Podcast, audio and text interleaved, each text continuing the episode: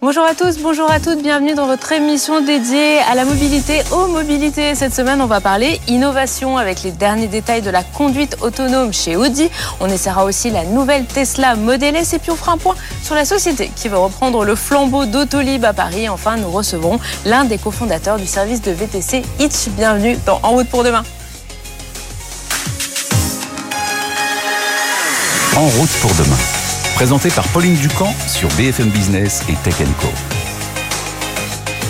Je suis ravie de vous retrouver pour ce nouveau numéro de votre émission dédiée à la mobilité, à toute l'immobilité sur BFM Business et Tech Co. Et en ce début d'année, eh on avait envie de faire un peu un point sur les nouvelles technologies euh, qui vont arriver bientôt dans nos voitures, parmi celles qui suscitent le plus de questions et qui finalement euh, se fait aussi le plus attendre, eh bien, on a la conduite semi-autonome. Alors avec le concours d'Audi, la marque qui au sein du groupe Volkswagen insère de laboratoire à la voiture de demain, Julien Bonnet et Jean-David Duhart ont pu essayer la dernière S8, donc c'est une voiture de série, sur circuit pour une expérience de conduite très assistée à haute vitesse et quasiment sans chauffeur. Notre démonstrateur technologique euh, pour euh, cette partie assistant de conduite, bah, ça va être cette Audi S8 qui est en fait la version sport de euh, l'Audi A8 et donc bardé de capteurs, notamment trois radars à l'avant, des caméras derrière le pare-brise, ça c'est assez classique mais on va voir tout de suite sur circuit une expérience assez originale. Nous voici donc à bord de cette Audi S8. Donc l'idée ici, ça va être de montrer les capacités de conduite semi-autonome avec un régulateur de vitesse adaptatif réglé sur 250 km/h. Je suis installé à l'arrière, il n'y a personne derrière le volant. On a simplement André sur le siège passager avant qui va tourner ce volant, mais c'est la voiture qui va simplement gérer bah, freinage et accélération. Là, comme on est sur un circuit, donc en l'occurrence au circuit Paul Ricard, il n'y a pas les lignes de la route que la voiture pourrait suivre en temps normal. Là, la, largeur de la voie, elle est environ de 12 euh, à 14 mètres, donc c'est euh, deux à trois fois la largeur d'une voie normale euh, sur route classique.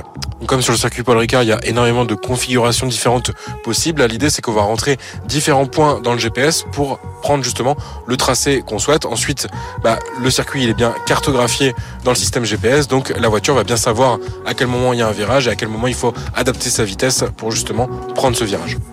Bah, l'idée c'est de montrer qu'on peut vraiment avoir cette possibilité de conduite semi-autonome sur voie rapide. Euh, en France, par exemple, à 130 km heure. En Allemagne, on pourrait monter au-delà avec la possibilité potentiellement pour le conducteur de relâcher les mains du volant. Pour l'instant, c'est pas possible légalement. Il y a simplement Mercedes qui a obtenu cette autorisation pour 13 000 km de route en Allemagne, mais dans des conditions très strictes, hein, jusqu'à 60 km heure seulement, donc dans une situation de trafic dense.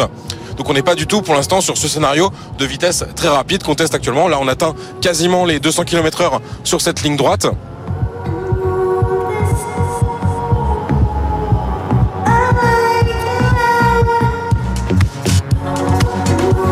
La décélération a été effectuée automatiquement par le véhicule. Et donc on voit bien que cette conduite semi-autonome est aujourd'hui parfaitement gérée techniquement et qu'il y a simplement des conditions bah, finalement d'homologation ou de législation pour permettre finalement aux conducteurs de pratiquer d'autres activités quand on sera sur des situations comme ça totalement maîtrisées par les véhicules toujours au niveau des assistants de conduite. Donc on connaît depuis longtemps les assistants pour se garer automatiquement, mais jusqu'ici leur utilisation été plutôt laborieuse. Il fallait un emplacement assez énorme pour que le véhicule accepte euh, de se garer. Il mettait un certain temps à le repérer, donc finalement on finissait par faire son créneau soi-même. Mais là aujourd'hui, donc la technologie elle est vraiment améliorée. Il y a besoin de peu d'écart avec les véhicules euh, de devant et de derrière pour repérer l'emplacement. Là par exemple, le véhicule a parfaitement repéré euh, qu'il y avait la place nécessaire pour se garer. On peut réaliser l'opération directement depuis le véhicule, mais également sortir et réaliser l'opération avec son smartphone. Et ça, ça va être particulièrement pratique dans un parking, dans la situation par exemple où quelqu'un est venu vous coller sur votre gauche, donc côté conducteur, pendant que vous étiez sorti. Vous revenez et finalement, plutôt que de vous contorsionner pour monter à bord, bah, vous allez tranquillement faire sortir le véhicule de son emplacement pour monter beaucoup plus facilement. Et on continuera la semaine prochaine avec euh, du coup les sportifs qui se mettent à l'électrique. On passe tout de suite à l'invité de la semaine. BFM Business et Tech Co présente En route pour demain, l'invité.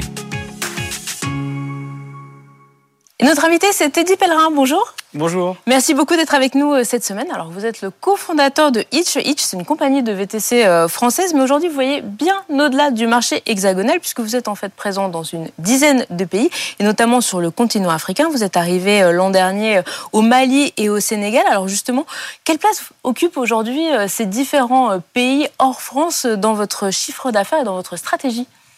Oui, alors Hitch, c'est une société qu'on a lancée en 2013, donc on va fêter nos 10 ans euh, cette année. On s'est longtemps concentré sur l'Europe et suite à notre dernière levée de fonds en 2019, on avait levé un peu plus de 35 millions d'euros, on a décidé de tester de nouveaux marchés et on a été en Afrique parce que c'était aussi des zones où il y avait moins de euh, concurrence parce qu'on est une très belle start-up française et plutôt une des start-up françaises bien financées, mais on est quand même sur un secteur qui a levé beaucoup d'argent et plus que ce qu'on a fait. Donc c'est sûr qu'il faut aussi quand même trouver des marchés où on peut aller chercher de la valeur. Donc ça fait maintenant trois ans qu'on s'est lancé en Afrique. On est sur euh, huit pays en Afrique et aujourd'hui l'Afrique fait plus de trajets que l'Europe. Après, les prix des trajets sont euh, moins importants parce qu'un prix, le prix moyen d'un trajet en Afrique c'est 3 euros. En Europe, c'est plutôt quasiment 20 euros. Euh, donc du coup, bon, bah, l'Afrique est quand même plus petite en termes de chiffre d'affaires, mais l'ambition, c'est que ça devienne aussi gros que l'Europe aussi en termes de chiffre d'affaires dans les trois prochaines années. Justement, euh, vous êtes par exemple à Abidjan, Côte d'Ivoire, ce ne sont pas des voitures, ce sont des motos-taxis. C'est une différence, enfin, ou des motos VTC, je ne sais pas quel est le terme du coup qu'on emploie. Alors, on avait voulu lancer des motos à Abidjan et puis finalement, on est repassé sur des voitures. Sur des voitures. vous pouvez nous expliquer un petit peu justement euh, ce marché du VTC en Afrique que vous esquissiez à l'instant. À quoi ça ressemble? Ouais, au final, c'est pas, c'est plutôt l'Europe qui, euh, qui a une réglementation différente des autres, des autres continents. Mais finalement, dans toutes les autres régions du monde, Finalement, un chauffeur VTC, c'est quelqu'un qui a une voiture et qui va conduire euh, d'autres personnes via des applications et qui va bien entendu être considéré comme un professionnel et qui va avoir de la fiscalité, ce qui est très important notamment en Afrique parce que pour le coup, la grande majorité de l'économie est plutôt informelle. Donc le fait qu'il y ait des applications qui viennent où il y a de la traçabilité, on va pouvoir améliorer la sécurité, mais aussi avoir une collecte de la taxe qui aide les États, c'est quand même quelque chose de positif. Donc il y a moins de réglementation qu'en Europe où il y a des examens à passer, etc. Mais finalement, il n'y a qu'en Europe où c'est comme ça, parce que quand vous regardez aux États-Unis, en Amérique du Sud, en Asie, etc. Finalement, les plateformes euh, de type Hitch comme Uber, quand elles se sont déployées, petit à petit, n'importe qui a pu conduire sur ces plateformes-là et devenir un chauffeur professionnel. Ça ne veut pas dire que c'est ouvert à tout le monde. Quand on est sur sa plateforme, bien entendu, on conduit et puis on paye de la taxe, etc. Mais c'est beaucoup plus ouvert. Donc c'est vrai qu'en Afrique, ben, en fait, on a des chauffeurs, euh, de temps en temps des chauffeurs de taxi, de temps en temps des, des, gens qui ont une voiture et qui vont conduire de temps en temps. Il y en a qui le font à plein temps, il y en a qui vont le faire un peu avant d'aller au travail, en rentrant du travail, etc. pour euh, bah, aussi gagner de l'argent et avoir soit un job à plein temps ou soit un job complémentaire. Oui, c'est ça. Finalement, ça va du job euh, principal à un job d'appoint pour finalement rentabiliser son véhicule quand on en a un à ce moment-là. Oui, ce qui est un des vrais sujets en, en France, parce qu'effectivement, vu qu'on a une réglementation bah, où finalement on n'a que des chauffeurs professionnels, qu'ils soient taxi ou euh, On a à peu près le même nombre de chauffeurs quel que soit le moment de la semaine. Alors qu'on est sur un marché où il y a des pics de demande et il y a des creux de demande. Et donc du coup, soit on dimensionne l'offre, donc le nombre de chauffeurs pour les pics de demande, donc le vendredi, samedi soir. Ils gagnent moins d'argent le reste ils moins le reste de la semaine. Donc souvent les plateformes essayent de pousser pour ça. Soit on dimensionne pour les creux de demande, donc c'est ce que les chauffeurs généralement poussent pour. Et là par contre on a un problème parce que le vendredi, samedi soir, on trouve pas assez de chauffeurs et c'est pour ça qu'il y a des majorations. Je vais vous parler d'un marché euh, extrêmement euh, concurrentiel euh, en Europe. Aujourd'hui, c'est compliqué d'opérer une compagnie de VTC sur le marché français ou plus largement sur le marché européen. Alors, ce qui est compliqué aujourd'hui, ce serait de créer une nouvelle plateforme de VTC parce que les positions commencent à être quand même prises et le marché est un petit peu plus mature. Donc, on a quand même des gros concurrents. Donc, il y a quatre entreprises principales euh, en France. Donc, bon, Uber qui est quand même le leader. Ensuite, il y a Hitch, Bolt et FreeNow qui sont quand même un peu plus les challengers. Euh, c'est sûr que pour prendre des parts de marché sur un marché qui est un peu moins en croissance qu'avant, face à des concurrents qui sont bien établis, où il va falloir avoir les chauffeurs, avoir les passagers, ça demande des gros investissements. Il faut faire énormément de réduction côté passagers, énormément de bonus côté chauffeur. Donc c'est quand même plus difficile. Après, une fois qu'on est établi, un acteur comme Hitch a réussi à trouver aussi euh, sa niche, entre guillemets, même si c'est une grosse niche. Justement, cette niche, c'est quoi? Parce que vous aviez une image un peu... Euh, on se souvient que vous étiez euh, jusqu'à une certaine période le, le, le VTC des soirées, des boîtes, et puis ça s'est arrêté en 2017. Vous avez dû changer un peu de modèle. C'est quoi aujourd'hui la flotte Hitch? C'est quoi le modèle, la niche dont vous parlez? Ouais. Bah, Hitch, on a réussi à très bien se développer sur la banlieue. On a été le, VTC finalement qui a été le plus rapidement sur la banlieue et qui allait chercher des passagers et des chauffeurs, alors les chauffeurs tout le monde, mais aussi des passagers sur ces euh, zones-là. Et c'est vrai qu'aujourd'hui, dans Paris, finalement, euh, les gens nous connaissent, mais pas tant que ça. Alors que dans certaines banlieues, notamment dans les banlieues un peu plus populaires, comme dans le 93, qui est nous notre premier département, ce qui est complètement une anomalie pour une plateforme de VTC. Normalement, c'est Paris. la Seine-Saint-Denis est plus grosse que Paris, ce qui n'a pas beaucoup de sens pour euh, une plateforme classique de VTC. Mais c'est vrai qu'on s'est très bien développé sur ces zones. Et aujourd'hui, on a voilà un public qui nous connaît. On est peut-être la plateforme VTC qui a la meilleure notoriété sur cette zone-là. Donc du coup, on a, réussi à prendre certaines zones, certains départements. Et après, une fois qu'on les a, bah, on arrive à bien les défendre défendre parce qu'après, Hitch fait partie des grosses plateformes, on a autant de chauffeurs que les autres, on a un service qui fonctionne aussi bien. Et en plus, vu qu'on prend des commissions plus basses, on arrive même à être un peu moins cher pour les passagers. Donc à la fin, tout le monde est content. Si on, reprend du coup juste euh, l'international euh, quelques instants, après euh, Mali, Sénégal, c'est quoi les autres pays? Quels sont les autres pays où justement vous avez envie, où vous avez l'intention de vous développer dans les, mois à venir? Là, on est sur huit pays en Afrique, mais on en a lancé euh, donc cinq l'an dernier. C'est quand même pas mal, donc on va essayer de digérer Grosse accélération, Oui. voilà, parce que maintenant on a Maroc, Algérie, Tunisie, Sénégal, Côte d'Ivoire, Mali, euh, Congo-Kinshasa et Angola.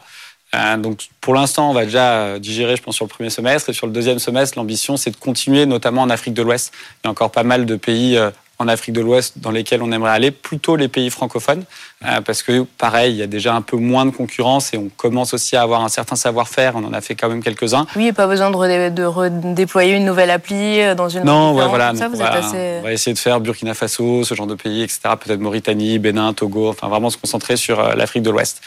Vous nous parliez des concurrents à l'instant en Europe. Les concurrents, du coup, sur le marché africain, c'est aussi Uber, je suppose, mais il y a d'autres marques qu'on ne connaît pas forcément, nous, ici en Europe en Afrique anglophone, c'est beaucoup Uber et Bolt. C'est pour ça qu'on y va un peu moins. En Afrique francophone, les plus gros concurrents sont des boîtes russes, souvent. Donc c'est euh, Yango, qui est une filiale de Yandex, qui est le Google russe, euh, et un autre concurrent russe qui s'appelle InDrive. On, le voit, hein, les VTC euh, sont, euh, peuvent être une source de développement euh, économique, du coup, création d'entreprises, job d'appoint, collecte de la taxe, comme vous nous l'expliquiez à l'instant. comment vous voyez en France la demande qui est en train d'être discutée actuellement d'avoir un minimum de courses? C'est dans l'esprit VTC originel? C'est une évolution logique de ce secteur? Moi, je pense que oui. on est une des rares plateformes à penser ça. Euh, mais pour le coup, ça me semble plutôt bien parce qu'effectivement, il faut quand même réussir à faire en sorte qu'on joue sur un terrain de jeu euh, qui est sain pour tout le monde et notamment pour les chauffeurs. C'est normal, le modèle du taxi, donc il y a des prix réglementés parce que quand on est euh, un particulier, on prend un taxi dans la rue, on n'a pas le choix. Si c'est le seul disponible, on n'a pas envie qu'il y ait un rapport de force à l'avantage du chauffeur et qu'il puisse exagérer, etc. Sur le VTC, c'est normal qu'il y ait une liberté des prix. Euh, qui puisse être fixé par les plateformes ou par les chauffeurs. Donc parce qu'on peut choisir comme utilisateur parce que, voilà, tel ou tel. Le prix avant, etc. Donc c'est un petit peu différent. Par contre, il faut quand même que ce soit sain pour tout le monde et le fait qu'il y ait un dialogue social entre les chauffeurs et les plateformes me semble être plutôt une bonne chose. Donc Hitch, nous, on avait quand même pas mal poussé pour ça.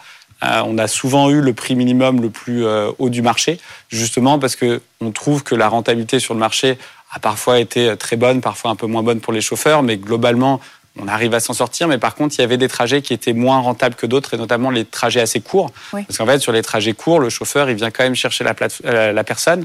Donc il y a l'approche, il y a parfois un petit peu d'attente, etc. Et c'était pas assez pris en compte. Donc moi, je trouve ça plutôt bien et plus au sein. Après, il faut que le euh, marché du VTC reste attractif aussi, parce que euh, bah, le marché a quand même envie de continuer à grossir, donc il ne faut pas que les prix deviennent trop importants, parce que sinon, au bout d'un moment, on perd aussi les passagers. Mais il faut trouver un bon équilibre, ce qui est jamais simple, entre les passagers et les chauffeurs. Il y a toujours cette vocation euh, sociale des VTC, parce qu'on savait que justement, c'était, ben, vous le disiez, un moyen de transport dans certains quartiers plus populaires, un moyen de transport plus accessible qu'un taxi qui pouvait être assez cher, et puis aussi une manière ben, de, gagner de l'argent, de monter sa société. ça existe toujours au finalement, avec euh, cette mise en place de différentes euh, réglementations, on se retrouve avec un, un modèle taxi bis alors, c'est sûr que de toute manière, les deux marchés, taxi et VTC, ont toujours été très proches. Hein. D'ailleurs, il y a des ponts entre les, les oui, il y a des taxis sur les plateformes VTC maintenant, etc. Des, ça a toujours été très proche, ça c'est sûr. Euh, je pense que le marché du VTC a fait beaucoup de bien pour plusieurs raisons. D'une part, parce qu'il a créé de la concurrence sur le marché du transport à la demande, donc on le prend dans l'ensemble, ce qui a permis aussi de mettre un petit coup de pied dans la fourmilière. Et quand on prend le niveau de qualité de service des taxis d'il y a 10 ou 15 ans par rapport à aujourd'hui, ça a quand même changé aussi. Et donc, c'est parce qu'il y a eu de la concurrence des VTC et aussi parce que ça a permis d'augmenter finalement la taille du marché. Et avant, vu qu'il y avait que 18 000 taxis pour tout Paris, déjà aujourd'hui, le marché du VTC est plus gros que le marché du taxi. Et a priori, ça va continuer à grossir. Donc, c'est plutôt le marché du VTC qui grossit. Donc, ça a permis aussi à d'autres gens d'avoir accès à du transport privé. Et ça, c'est hyper important. Il y a une dizaine d'années, finalement, Bon, les hommes d'affaires euh, voyageaient en taxi, mais sinon personne ne le faisait. Donc, au-delà de l'aspect social du prix, il y avait aussi le sentiment d'appartenance moi, en tant que jeune étudiant à l'époque, je ne prenais pas de taxi, je ne pensais pas que c'était quelque chose de fait pour moi. Donc le VTC a aussi quand même, je trouve, dépoussiéré un petit peu la profession et a permis de dire, OK, n'importe qui peut prendre un véhicule privé quand il en a besoin. Alors forcément, quand on prend un véhicule privé avec un chauffeur, ça reste une prestation qui est chère. C'est normal, il y a quelqu'un qui vous conduit, il y a une voiture qui est quand même généralement assez chère aussi. Par contre, de temps en temps, selon ses moyens, on va le prendre régulièrement ou un peu moins fréquemment quand on est un plus jeune, qu'on a un peu moins d'argent. Bon, on va le prendre une ou deux fois par mois quand on sort avec ses copains et puis on partage les coûts. Donc c'est surtout là-dessus où je trouve qu'il y a eu un aspect social parce qu'en fait on est passé d'un marché qui était aéroport et Paris intramuros pour les zones d'affaires finalement à un marché qui est francilien et qui s'adresse à tout le monde. Après, avec une fréquence qui dépend bien entendu de, ses moyens. Et qui est finalement beaucoup plus large. Merci beaucoup Teddy Pellerin d'avoir été avec nous aujourd'hui sur le plateau euh, d'En route pour demain. Euh, peut-être que la voiture qu'on va essayer à l'instant, eh bien, elle, est dans vos, sera dans vos flottes de VTC euh, dans quelques, dans quelques mois. la nouvelle Model S arrive et Julien Bonnet et Jean-David Duhart ont pris le volant de la version la plus performante baptisée Plaid. C'est l'essai de la semaine.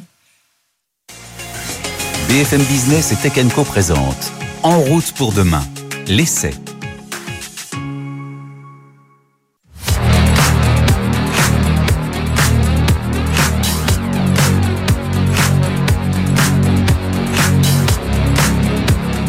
La Tesla Model S est de retour. Quand elle est sortie en 2012, Tesla n'était encore qu'un pionnier de l'électrique. Arrivée dans la foulée en Europe, bah, cette euh, voiture va s'imposer vraiment comme une référence des berlines 100% électriques. Et un Dieselgate et une prise de conscience écologique euh, plus tard, bah, Tesla il s'impose vraiment comme une superstar du secteur, avec notamment la sortie des modèles 3 et modèles Y plus abordables qui vont inonder le marché. Mais les modèles S et Model X, bah, ça reste l'offre haut de gamme de Tesla. C'était mis en pause pendant un moment. En fait, début 2021, euh, Tesla avait présenté les successeurs hein, de ces deux modèles, donc le SUV et la berline. Mais avec le Covid et la crise des composants, bah, cette production elle a pris un peu de retard et les livraisons elles ont débuté qu'il y a environ un an aux États-Unis et là en cette fin d'année 2022 en Europe. Première version à être commercialisée de cette euh, nouvelle Model S, bah, elle s'appelle la Plaid. Alors Plaid, en fait, ça fait référence à l'accélération euh, foudroyante de ce modèle, hein, qui est le plus performant de l'histoire de Tesla. Côté design, bah, on connaît en un clin d'œil euh, la silhouette de la Model S donc d'origine, mais finalement avec pas mal de petites modifications qui lui donnent un aspect beaucoup plus sportif, dynamique. Mais les principaux changements, ils sont surtout à l'intérieur. On va voir tout de suite à quoi ça ressemble.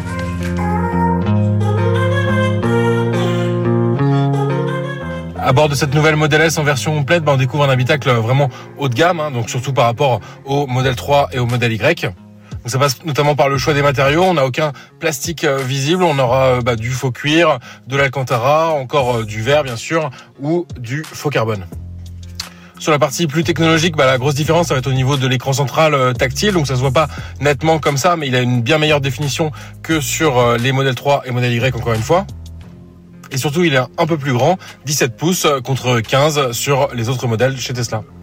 L'autre grosse différence, bah, elle va se situer juste derrière le volant, avec l'écran des compteurs dont ne disposent pas les modèles 3 et modèle Y. Mais la principale curiosité dans cet habitacle, bah, ça va être euh, le volant. Donc sur cette version Plaid, il est fourni de série et c'est le fameux volant Yoke. Donc un volant façon K2000, presque coupé en deux ou comme un manche d'avion, mais bref, ça ressemble à rien de connu dans l'automobile actuellement. L'autre avantage, c'est qu'on va avoir aucun commodo bah, derrière le volant, donc un espace totalement libéré. Retour sinon sur l'écran tactile, donc euh, il offre une excellente euh, définition, une très bonne réactivité, donc ça, ça va être pratique pour encaisser notamment les mises à jour avec des nouvelles fonctions qui vont être installées. Là, on redécouvre bah, finalement ce qu'on connaît déjà, hein, donc les jeux vidéo qui vont être accessibles uniquement à l'arrêt, ou encore des services comme Netflix ou Disney+. On est dans une grande berline, donc avec euh, pas mal d'espace aussi pour les passagers. Et donc euh, la grande nouveauté aussi à ces places arrière, ça va être que ces passagers vont pouvoir disposer d'un écran dédié, pouvoir regarder Netflix et Disney Plus pour le coup pendant la conduite, ou encore régler eux-mêmes leur climatisation. On a également un siège central qui peut se transformer en accoudoir central avec euh, pas mal de rangements disponibles. On part tout de suite sur la route, voir ce que ça donne.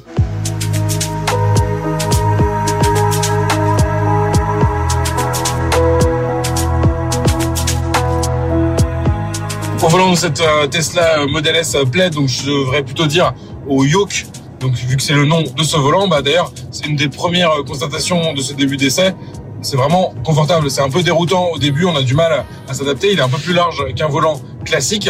On appuie des fois par inadvertance sur, le bouton des clignotants au début ou du klaxon en faisant quelques manœuvres, mais après euh, quelques kilomètres, on s'habitue mais surtout c'est très confortable. On a une, vision surtout dégagée complètement sur l'écran des compteurs et ça c'est très agréable.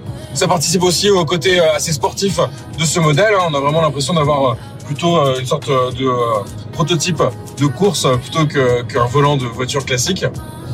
Et il faut dire qu'il y a énormément de puissance dans cette voiture. hein. Il y a plus de 1000 chevaux au total avec les trois moteurs électriques, donc deux à l'arrière, un à l'avant.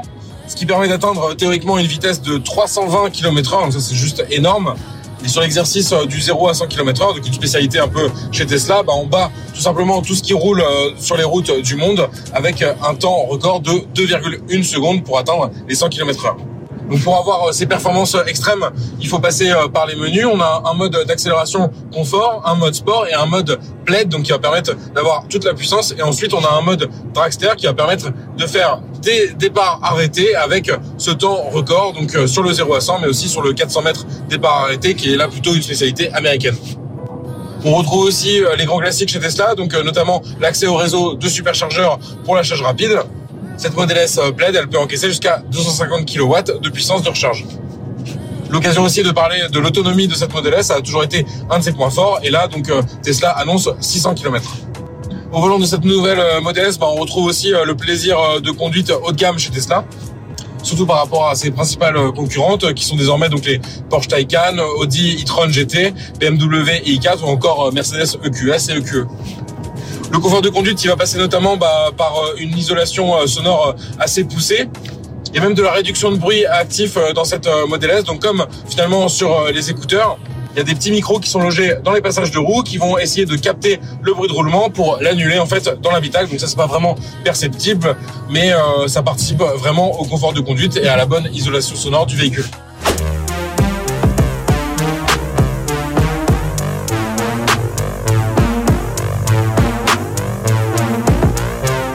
Ce premier aperçu nous a donné une très bonne impression de cette euh, version euh, Plaid qui débarque tout juste en Europe. Nous, on a rajouté euh, quelques options sur notre modèle d'essai. On notamment l'intérieur euh, blanc premium, des jantes euh, 21 pouces ou encore euh, cette très jolie couleur rouge pour un tarif final autour de 152 000 euros. Ça peut sembler excessif, mais vu les prestations proposées et par rapport à ses principales concurrentes, donc désormais chez BMW ou encore chez Mercedes, bah, finalement c'est assez cohérent. Et on attend avec impatience le lancement d'une version plus classique, la Model S tout court, qui offrira elle aussi un peu plus de 600 km d'autonomie avec un prix non confirmé pour le moment, mais qui devrait être plus abordable, autour des 100 000 euros. BFM Business et Tech Co En route pour demain, en région. Allez, on termine cette émission avec une voiture électrique beaucoup plus petite, celle de Circle. Alors, on vous en a déjà beaucoup parlé de cette start-up dans En route, qui a la volonté en fait de reprendre le flambeau d'Autolib dans les grandes villes, notamment à Paris. Julien Bonnet et Bastien Potti nous font découvrir aujourd'hui plus en détail le petit véhicule biplace que vous utiliserez peut-être dans les prochains mois dans la capitale.